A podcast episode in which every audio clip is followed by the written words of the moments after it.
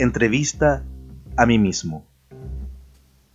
Abrió la puerta tímidamente, quizás desconfiado, sabiendo que sería una tarde distinta a las anteriores. Di siete pasos posterior al saludo protocolar pero cálido. Del umbral a un sillón beige de cocuero me senté ruidosamente de sopetón, para instintivamente ponerme de pie y no perder compostura alguna.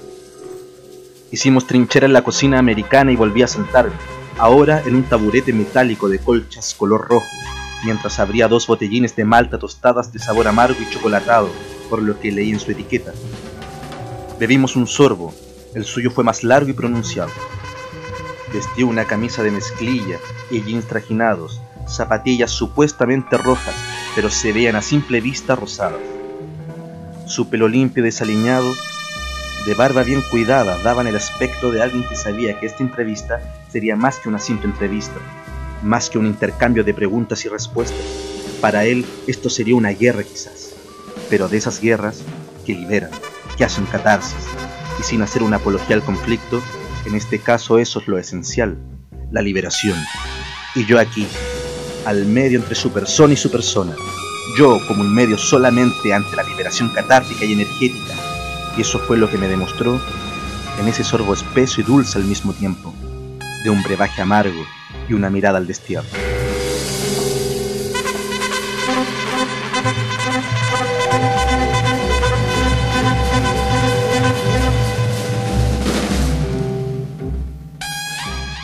He aquí, en este preciso instante, donde me doy cuenta que esto no sería una empresa cualquiera, y luego de una titubeante entrada me hago cargo de mi trabajo, y me preparo para esto.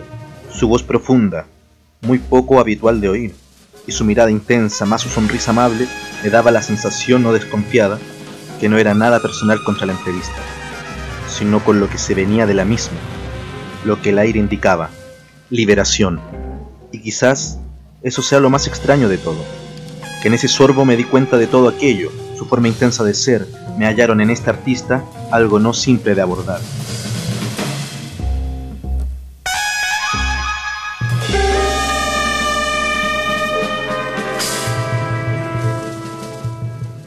Llamó la atención que su voz se interpretó con mi mirada en su pregunta. ¿Dónde dejé el destapador? Lo apunté con la misma y la abertura de otro brebaje amargo no se hizo esperar. No dejé pasar más tiempo y en la trinchera misma disparé. Dime, ¿cuál es la causa de todas tus penas y demonios? Soltó brusco la botellita y me miró en silencio, leyéndome, cosa que hacen los que piensan sus respuestas. Dejó soltar un poco de aire dejando en manifiesto su tensión.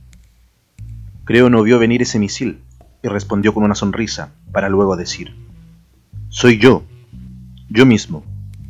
¿Acaso tú no eres el director de tu obra? Ahora, si me preguntas qué cosas son las que la motivan, es otra cosa.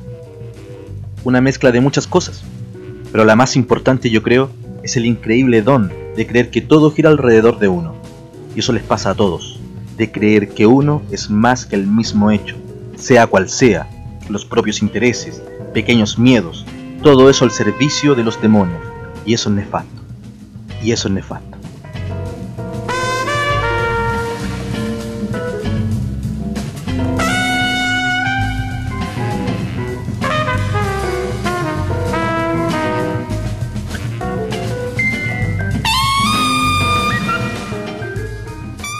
¿Acaso no te pasa algo similar? me contrapreguntó. Decidí sentir y seguir con la otra pregunta. Ahora vamos un poquito más en tus obras. ¿Crees que tus trabajos tienen cabida o realmente importan? ¿Llegan o hacen sentir a la gente? ¿O es mera sensación de sensibilidades estéticas y emocionales? Quizás sea lo mismo, replicó. La abeja al picar a alguien muere al rato después.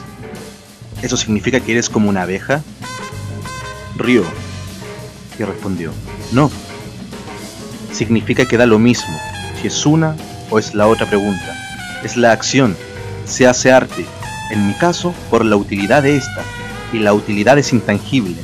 Hacer sentir lo más primitivo, en lo más esencial del alma, es parte de mi trabajo.